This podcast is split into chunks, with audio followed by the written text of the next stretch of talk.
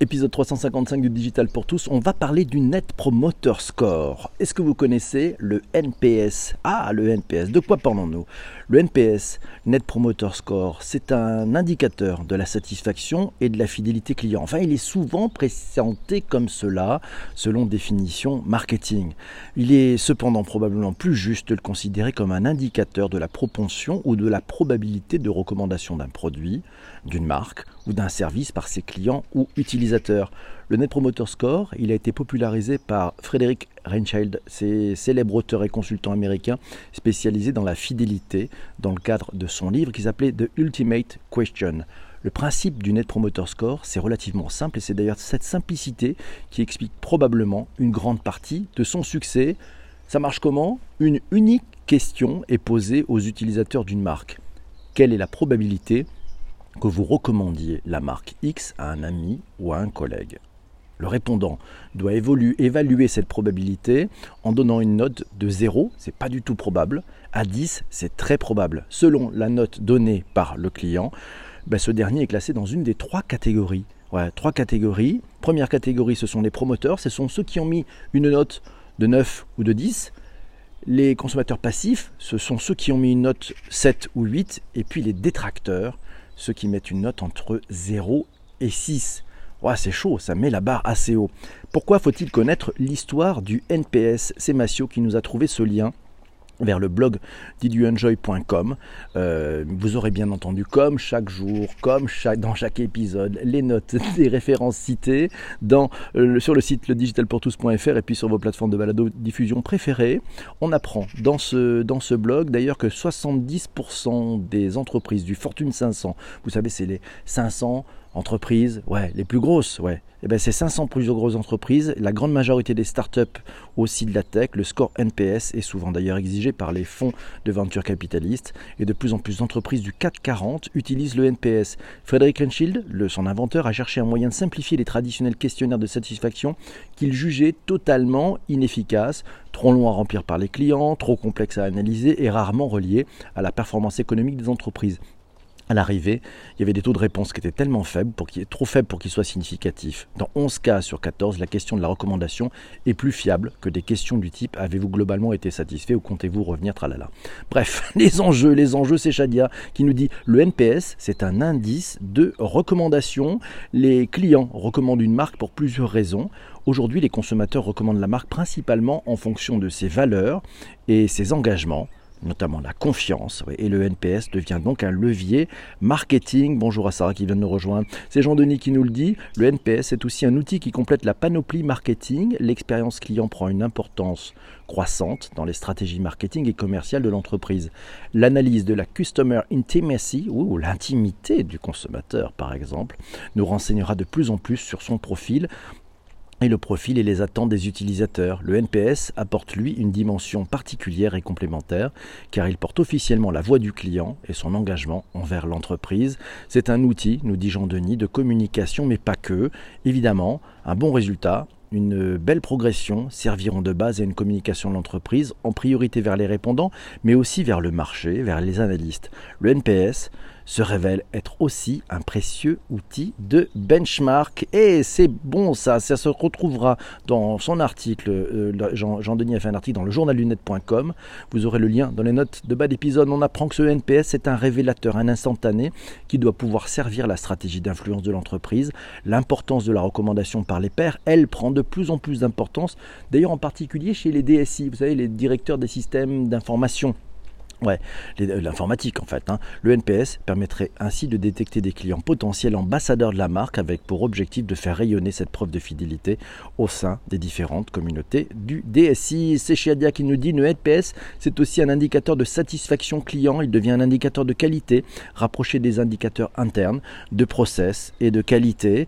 Euh, ça devient un atout pour mise en place d'un dispositif pour décrypter les verbatims clients et prendre réellement en compte la voix du client. Et c'est Sandrine qui nous dit ça même été récupéré, ce NPS, par les ressources humaines. Et oui, Shadia nous dit, mais pas n'importe quelles analyses, non, non, pas n'importe quelles analyses. Les verbatims clients doivent être triés et faire l'objet d'une analyse sémantique avec un processus de contrôle qualité analyse, qui doit analyser chaque étape du parcours client et qui appelle systématiquement des améliorations. Hashtag amélioration continue. Jean-Denis nous dit l'enjeu de l'influence. Le NPS donne ainsi la parole aux utilisateurs et si le terrain de jeu de l'influence se déplace notamment sur les médias sociaux où les utilisateurs s'expriment de plus en plus, ces derniers ne sont qu'un média supplémentaire. Merci Louisa pour ce partage.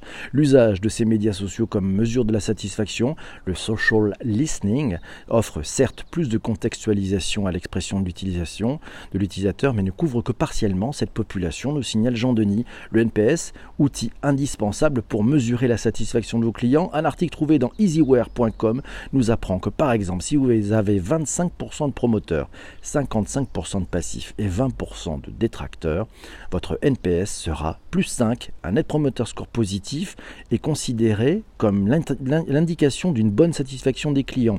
Les passifs, ils attribuent entre une note une note entre 7 et 8. Vous allez me dire, c'est pas mal, non? Mais ben non, c'est vrai, mais en général, les clients sont, généralement satisfaits. En revanche, ils n'ont pas le même enthousiasme que les promoteurs et restent peu enclins à recommander réellement votre entreprise la catégorie des, des, passifs, en fait, est la plus vulnérable aux offres de la concurrence. Les passifs sont les plus difficiles à convertir en promoteur, et c'est Delphine qui vient de lancer ce grand sondage sur Twitter. Voilà, recommanderiez-vous le digital pour tous à vos amis? On le voit de plus en plus, nous signale Laura. Euh, le problème, c'est quand les entreprises disent en dessous de 9, c'est une mauvaise note. Non, non, non, non, pas du tout. On le voit de plus en plus, surtout pour les agents des services clients. Il y a aussi des biais culturels. Les Français mettent les moins bonnes notes, c'est vrai. Mais bon, c'est un indicateur, donc c'est une sorte de thermomètre. Ce qui compte, c'est effectivement la tendance et peut-être pas la note en tant que telle, mais comment s'améliore la, tendance. Motorscore, calcul et application. On trouve sur le, site checkmark.com, voilà comment ben, votre note promoter score. On apprend que le net est utilisé, le NPS est utilisé aujourd'hui par de nombreuses grandes entreprises comme instrument pour mesurer la satisfaction client. Nombre unique, clair, facile à comprendre pour tous les collaborateurs managers. On peut suivre l'évolution du NPS à travers le temps ou le comparer à une cible prédéterminée. Selon son inventeur, le NPS moyen des entreprises américaines est moins de plus 10, tandis que les organisations les plus performantes se situent entre plus 50 et plus 80. Et c'est Massio qui nous le dit Apple, Amazon, Netflix sont les rois du NPS. Ces trois sociétés se fixent des objectifs très élevés pour résoudre les plus rapidement les éventuels problèmes que rencontrent leurs clients. À lire sur euh, blog on apprend que les entreprises avec un NPS élevé dépassent généralement leurs concurrents par la singularité de leur offre. Le design des produits Apple est rarement égalé. Quand on parle de NPS, la qualité de votre service client est essentielle. Patrick nous signale 5 fausses bonnes idées sur le Net Promoter Score. Allez, première bonne, fausse bonne idée, le NPS est facilement manipulable. Non, non, il est très difficilement manipulable. Deuxième mauvaise idée, le NPS manque de précision. Non, il est extrêmement précis. Le NPS n'est pas utile pour prédire le comportement futur d'un consommateur, bien au contraire, il est utile. Et quatrième point, le NPS ne permet pas l'amélioration continue. Non, non, ça permet l'amélioration continue. Cinquième point, la question principale du NPS ne s'applique pas à tous les produits et secteurs. Non, ça s'applique à tous les secteurs. Euh, Voilà. Il y a aussi le NPS des salariés et là c'est la douche froide pour les DRH, nous signale Louisa. Ah oui, souvent, est-ce que vous recommanderiez cette entreprise à votre meilleur ami ou à, l'un de vos, de vos collègues? Et oui, ça, c'est, ça, c'est, ça peut être chaud pour les RH, effectivement. D'ailleurs, les employés ne répondent pas toujours sincèrement, de peur des retombées, nous signale Corinne. Shadia nous dit cet indice, le NPS est détourné lors des enquêtes, lorsque les enquêtes NPS portent essentiellement sur la qualité du service et des prestations. Euh, recommandation égale confiance service égale qualité. Ces enquêtes, attention, se trouvent vidées de leur sens sans un dispositif d'analyse des verbatims. Et c'est Sanjay qui nous dit le NPS ne doit pas être un outil d'attribution de primes pour les salariés. Un employé ne doit pas être pénalisé financièrement par un client potentiellement malveillant. Après, ça dépend du nombre de clients que vous avez. Si vous gérez de très nombreux clients, vous avez des contacts avec beaucoup de clientèle. Normalement, même si un client est effectivement a une intention euh, un peu malveillante, euh, ben, ça devrait se, se, moyenner en fait. Donc peut-être que ce sont des indices à comparer entre les différents salariés. Massio nous dit NPS relationnel, NPS transactionnel, halt à la confusion. Un article trouvé là aussi sur diduenjoy.com. Vous avez le lien dans les notes d'épisode. On apprend que tout comme le climat se distingue de la météo, il faut différencier NPS relationnel et NPS transactionnel.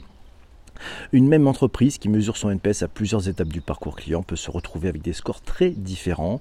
Le NPS relationnel, il consiste à évaluer la qualité de la relation globale avec le client et sa fidélité sans qu'il y ait eu d'interaction particulière récente avec votre société. Il est le reflet de la somme des expériences passées des clients avec votre marque. Comme le climat, on, ne se focalise pas sur l'instant T mais sur du long terme.